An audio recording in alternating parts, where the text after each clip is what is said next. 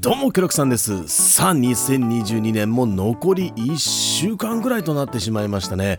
つい先日明けましておめでとう配信なんてやったかと思ったらもう暮れだもんな。時の流れの早いこと早いこと。でも思い返してみれば今年もいろいろなことがありました。ケロクさん TV もメーカー様に直接ゲームをご提供いただき遊ばさせていただいたり東京ゲームショウのステージに出演させていただいたりとまた多くのフォロワー様にもゲームをご提供いただくなど多大なる支援をいただき支えられた1年となりました。の場を借りてお礼を言わさせていただきます。さて前回の動画では来年2023年にはどんなゲームが出るのかその注目のタイトルを紹介していたわけですが今回は2022年のおさらいといった内容。今年最も売れたゲームとは何だったのかスイッチとプレイステーションプラットフォームをそれぞれ見ていこうじゃないか。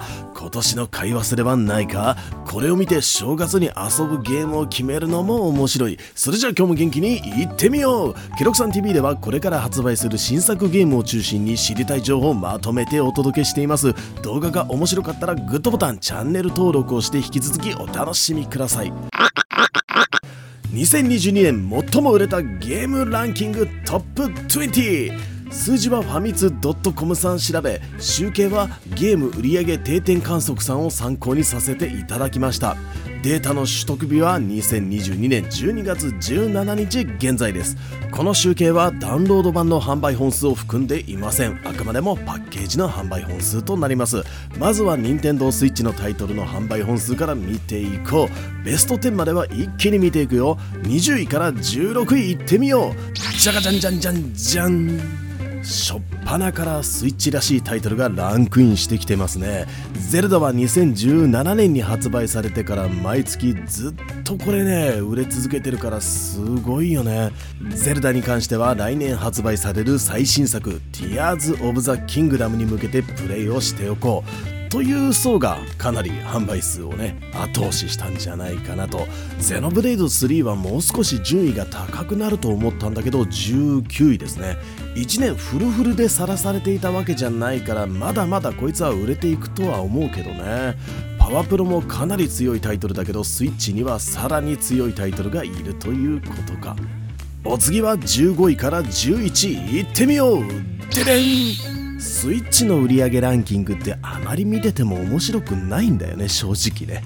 ここら辺の順位から見ていくとまああまり変動せずに同じタイトルがねずっとランクインしてくるわけですよ毎月の毎週見ててもね。まあこれがスイッチの凄さなんだよね。てなわけで桃鉄あつ森ポケモンと常連タイトルがランクイン。ここら辺のゲームはスイッチ買ったら絶対買うべき系のタイトルだね。あ僕は今年最後に桃鉄をねやろうかなと思ってます。まあそんな中今年9月に発売されたドラクエ10オフラインは頑張りました。さあ次はベスト10一つずつ見ていこう。第10位リングフィットアドベンチャー。2022年販売本数31万6000トンで98本。ジョイコンを付属のリングにつけて体を動かす体感型ゲーム。年末の暴飲暴食のお供に絶対売れるやつ。出るかどうか知らんけど新作が出るまでは来年もずっと売れるだろうね。もちろん僕も持っている。積んでるけどね。第9位大乱闘スマッシュブラザーズスペシャル。2022年販売本数40万6307本。今年の12月で発売からジャスト4年。全ての追加コンテンツ実装が終了してもまだまだ売れる。格ゲーはニッチなジャンルになっているけど任天堂がアレンジするとこうなるんだ。第8位マリオパーティースーパースターズ。2022年販売本数45万2362本。びっくりしたのがこれが発売されてもう1年以上も時が経ってるってことだよ。子供が賑やかな環境なら正月の鉄板タイトル。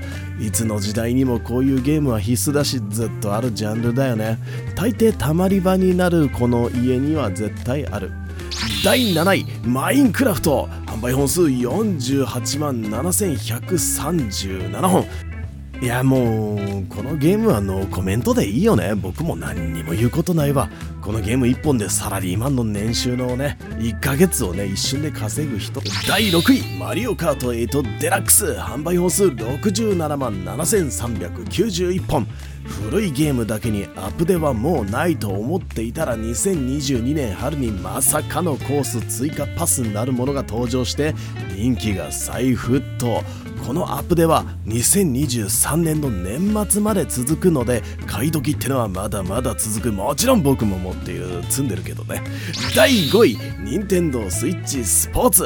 販売本数81万飛んで251本。このまま旧作でトップ10が埋め尽くされてしまうのかと心配だったんだけど5位にやっと登場今年の一押しタイトルスイッチスポーツチャンバラがすごい人気だったよね。この数字から今年超売れたと言っても良い結果ではあるんだけど世界で一番売れたゲームと言われている前作の Wii スポーツを超えるのはやはり難しそうな感じだね。あれは次元が違う。第4位星のカービィディスカバリー。2022年販売本数93万8508本こちらも今年のゲームだ。3月発売で間もなく100万本コロコロコミックなんかで連載しているカービィの漫画が子供たちに大人気なんだよね。お年玉効果でさらに売り上げアップの予感。しかしカービィがまさか生誕30周年とは。今のおじいちゃん世代が子供に買ってあげててその子供が自分の子供とカービィで遊んでる。いやすげえわ。さてここからは一気に桁が変わりますよ。今年のスイッチはこのトップ3によって大きく支えられていた。第3位ポケモンレジェンズアルセウス。2022年販売本数229万9574本2022年究極のサンドイッチ販売下側を務めるのがアルセウス。ポケモン時代劇ってな感じで普段と違ったポケモンが楽しめる。何せジャンルがアクション RPG だからね。トレーナーがいつも危険にさらされる方が僕は好きだ。第2位スプラトゥーン3 2022年販売本数349万7714本。9月頭にリリースされたこのゲーム。わずか3ヶ月ですでに販売本数が約350万本ですごダウンロード販売も数に入れたらもっともっと売れてる。その面白さは折り紙付きなので買って損なしの名作シリーズ。実銃で撃ち合うシューティングゲームに抵抗がある人はスプラがおすすめ。第1位。ポケットモンスタースカーレットバイオレット。2022年販売本数370万飛んで2482本。1はポケモン最新作。売れ方がすごい。だってこれ今年の11月に発売されたばかりなんだぜ。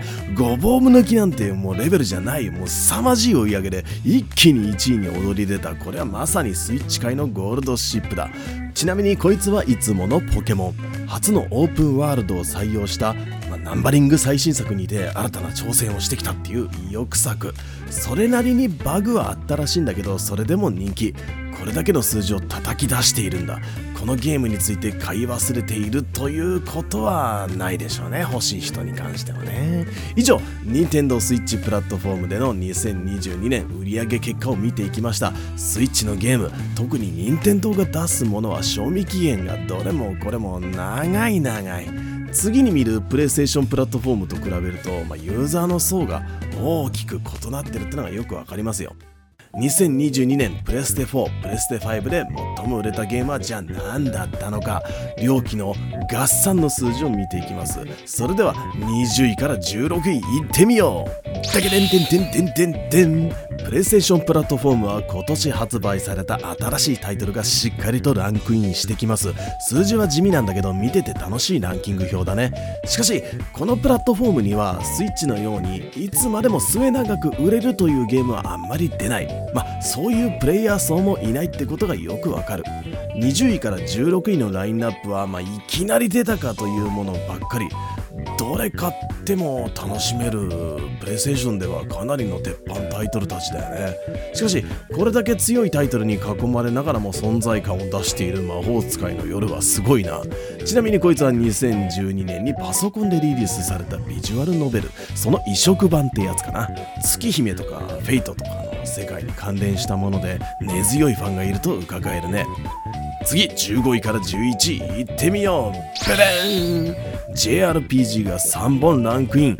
英雄伝説はここに入ったか。ファルコムみたいな超朗報がまだまだ若えもんには負けられんよと言わんばかりな感じでゲームを出し続けているのはなんか元気出てくるよね。そして10月リリースと下半期後半に出ているスターオーシャン6オンライン要素がない RPG なんで来年もじわ売れしていくんじゃないかな。なんだかんだ酷評を食らっていたバルキリーも蓋を開けてみれば年間順位の11位にランクイン。やっぱり気になって手に取る人が多かったか。逆にダイイングライト2は今年の2月に出てるからね。もうちょっと売れたと思ってたんだけど控えめな数字。まあこのタイトルはダウンロード版を購入する人がかなり多そうなのでここだけでは判断できないやつだね。さあここからはプレイステーションプラットフォーム2022年年間販売本数ランキングトップ10だ。第10位ソウルハッカーズ22022年販売本数5万8368本世間の評価に対して驚きの本数となったソウルハッカーズ2初動が良かったんだろうね。メガテン系のゲームは古くからのユーザーがすごく多いので制作側は取り扱いを慎重にしないといけない。特にこのソウルハッカーズは初代が1997年に出ているだけあってそこでついたユーザーの期待値は25年という長い年月積み上げられてきたエネルギーだ。評価としては女神転生シリーズである意味がない。随所に手抜きが見られるといった厳しいものとなった。本作。シリーズの知識ゼロで遊ぶ分には良いのかもしれないけどね。どうなんだろうね。第9位。ゴッド・オブ・ウォー・ラグナロク2022年販売本数5万8873本。今年11月に出たばかりの最新作が怒涛の追い上げで9位にランクイン。2018年に登場した初代ゴッド・オブ・ウォーの続編。タイトルから想像できる通り神話の世界をモチーフとした激しい三人称視点アクション。パッと見でわかる洋ゲーってやつだね。プレイステーション持ってるなら絶対に遊んどけ系のタイトルなんで主人公のいかつい容姿を受け入れることができるならプレイすべし。第8位コール・オブ・デューティー・モダン・ウォーフェア22022年販売本数6万2659本。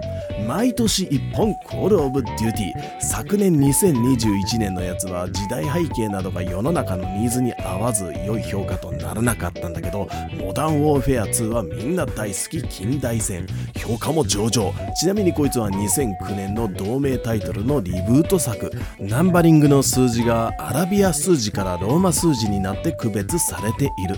プレイステーションプラットフォームでの FPS というと APEX がすごく人気なんだけどコールオブデューティの特徴はやはり当たったらすぐダウンという緊迫した戦いにある。お家でできるサバゲーって感じで遊べるので未経験って人は FPS に抵抗ないなら迷わずゲットだ。第7位ストレンジャー・オブ・パラダイス・ファイナル・ファンタジー・オリジン2022年販売本。数6万5389本ランキングトップ10の発表をしているんだけどなんだか辛いタイトルが続いているのは気のせいか？まあそういうことだよね。期待されていただけにちゃんと売上本数って出るし、まあ、その分ユーザーの声は大きくなるってことだ。このゲームはもうタイトル名が長すぎる。僕的に文句はこれだけ。巷での略称は FF ラーメン。その由来は主人公とその仲間がどう見てもラーメン屋の店主とバイトにしか見えないからだと。2022年3月発売とあるビッグタイトルに近いところで発売しちゃったんで少し厳しい展開となった本本作初代ファイナルファンタジーのラストボスを主人公としたお話で彼に一体何があったのかというストーリー展開なんでシリーズが好きならハマれるはず。戦闘システムなんかも面白かったと僕的には思うので今プレイするなら全然ありじゃないかな。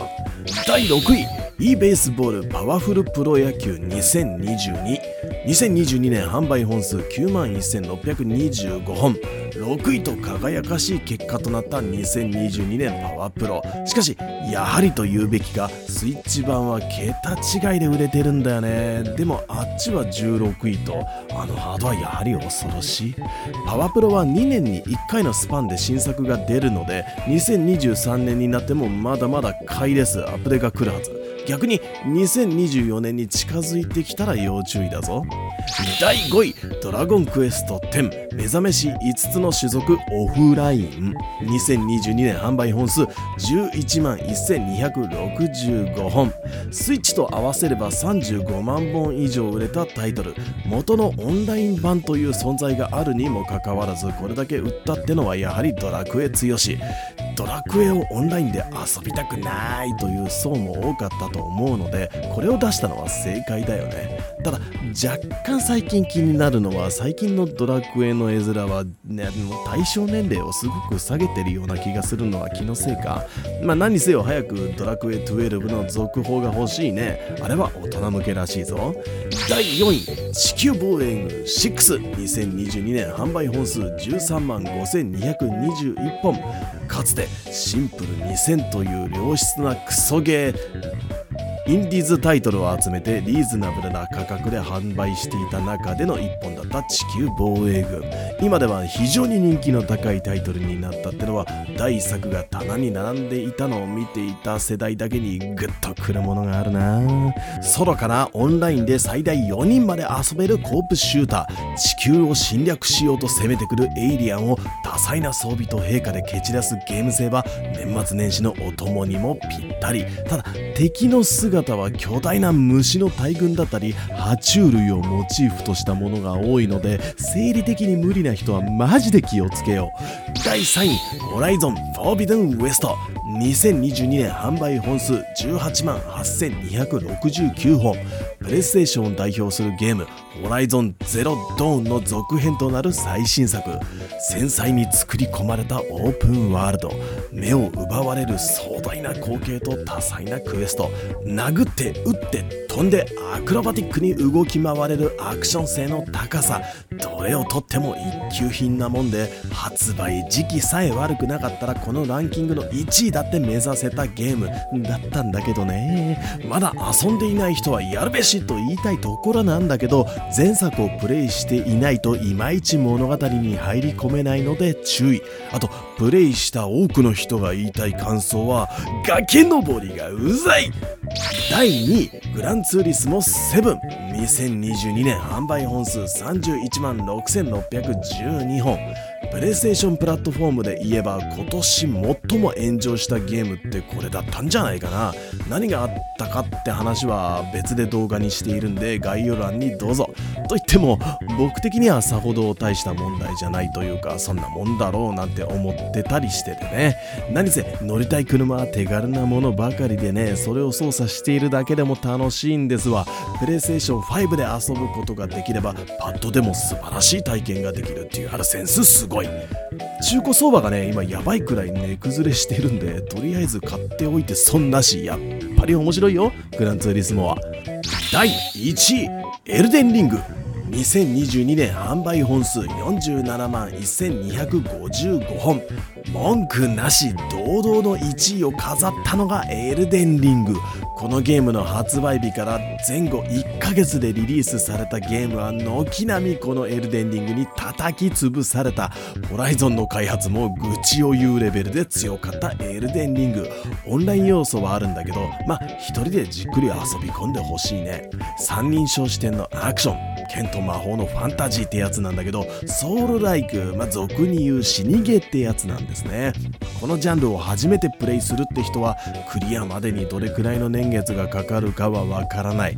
アクションにおけるトライエラーを楽しめる性格でないとコントローラーを破壊最悪本体すら破壊しかねないほどの危険なゲームなので購入には注意。繊細なグラフィックは文句なしの凄さなんだけどそれ以上に視界に捉えきれないないほどの巨大な敵が雑魚敵として普通に登場してくる様ってのはもう体験できないと思っていたゲームでの新体験。こいつを本当に実現してくれた。あ僕はまだクリアできないできてないんだったんでね。今やろっかな。さあいかがでしたでしょうか？今日のケロクさん TV 少しいつもより長尺の動画になってしまいましたがこまで見てくれたって君はそこそこに楽しんでくれたってことかな。今回のランキングプラットフォームを分けてやらないとほとんどスイッチの旧作で埋め尽くされてしまうからね。とまあ散々販売本数ってやってきたんだけど結局はそのゲームが自分にとって面白いか面白くないかが一番重要。2022年の買い忘れ君にはあっただろうか。こんな感じでケロクさん TV は来年2023年もゲーム情報を楽しくお届けしていきますので引き続きよろしくお願いします。それじゃあ今日はここまで。次回のチャンネルも決まったぜ。ケロクさんでした。またね。